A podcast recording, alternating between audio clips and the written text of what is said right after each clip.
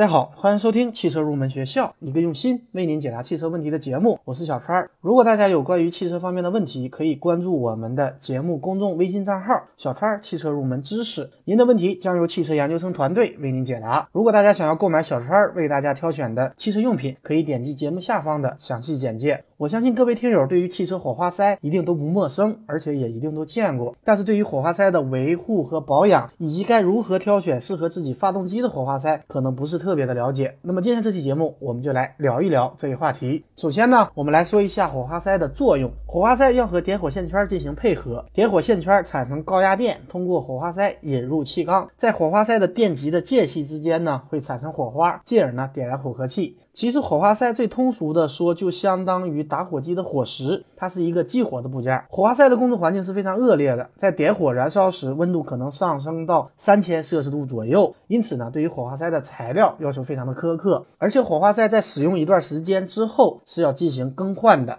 然后我们来讲一下，看一个火花塞的好坏，关键要看哪些指标。首先呢，就是火花塞的间隙，这是一个主要的技术指标。间隙过大，它难以形成火花；而间隙过小呢，火花则非常的微弱，而且容易发生漏电。第二个指标就是看火花塞的热特性。火花塞有冷型、中型和热型，在火花塞的型号当中，最后一个数字表示火花塞的热特性。那么不同的品牌可能会不太一样。有的数字大表示冷型，而有的数字大呢则表示热型。这个大家在挑选时要问清楚。那么虽然火花塞的尺寸是统一的，但是由于有冷、中、热三种不同的特性，我们应该如何挑选适合自己发动机的火花塞呢？这里教给大家一个方法。冷型的火花塞由于它的散热性能好，所以适用于高速、高压缩比的大功率发动机；而中热型的火花塞它适用于中低速、低压缩比的小功率发动机。这个是不能乱用的。大家要注意，如果中低速低压缩比的小功率发动机，而我用了冷型的火花塞，它可能会出现积碳的情况。所以呢，并不是所有车子的火花塞都是一样的。我们要根据自己的发动机的情况来选择火花塞。这里呢，再教给大家一个方法：如果是新的发动机，建议选择中热型的火花塞，这样呢不容易积碳。但是对于大修的发动机或者已经比较旧的发动机，由于已经存在了一定的积碳，建议大家选择偏向冷型的火花塞，它可以更好的对抗原来的油污和积碳。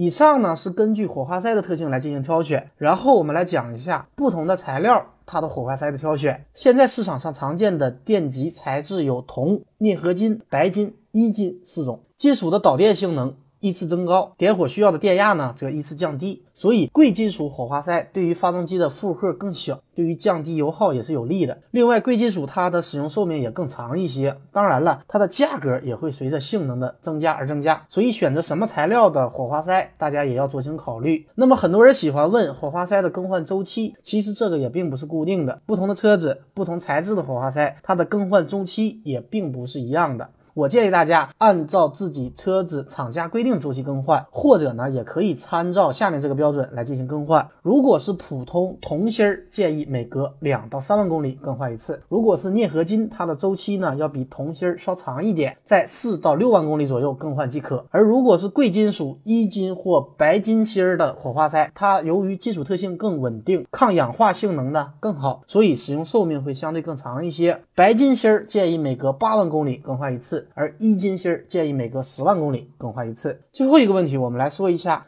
怎么判断火花塞它目前的工作状况是否良好呢？这里教给大家一个方法：如果电极以及绝缘体处它是呈淡黄色，则说明这只火花塞它的工作状态是良好的。如果火花塞电极上已经有黑色的附着物，那么这证明就是有病症了。这有可能是由于烧机油或者是积碳导致的。那么有时火花塞还没有到必须更换的程度，很多车主会选择清洗火花塞。但是清洗火花塞一定也要注意以下几个问题。首先呢是不要用火烧。现实当中很多人采用火烧的办法来清除电极以及裙部的积碳和油污。特别是一些摩托车常用这个办法，但是这个办法看似有效，其实是十分有害的。因为火烧的温度我们是很难以控制的，火烧以后它会有小的裂纹，我们也很难以发现，这样呢反倒会留下隐患。另外呢，也不要用金属或者砂纸来清理积碳，正确的方法应该是用专用的设备清洗，或者教给大家一个方法，将火花塞浸泡到酒精或者汽油里一段时间，然后用毛刷再进行清洗，这是一个比较有效的。方法。好的，那么今天这期节目呢就接近于尾声了。节目最后，欢迎大家加入我们汽车研究生团队的会员。成为会员以后，我们会为您分配一位研究生咨询助理，为您解决所有的汽车问题。购买汽车用品可以免费成为永久会员。节目最后一首好听的歌曲送给所有热爱汽车的朋友。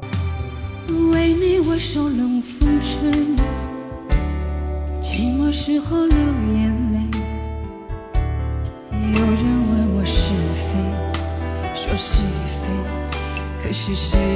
的关心谁？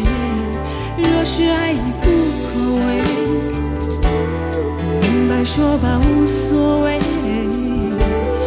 不必给我安慰，何必怕我伤悲？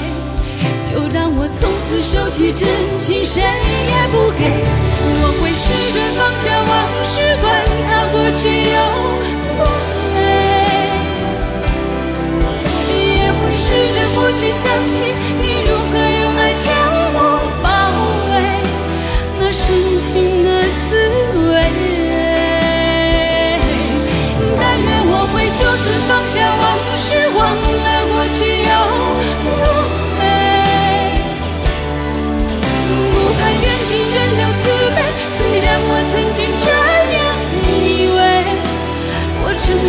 future.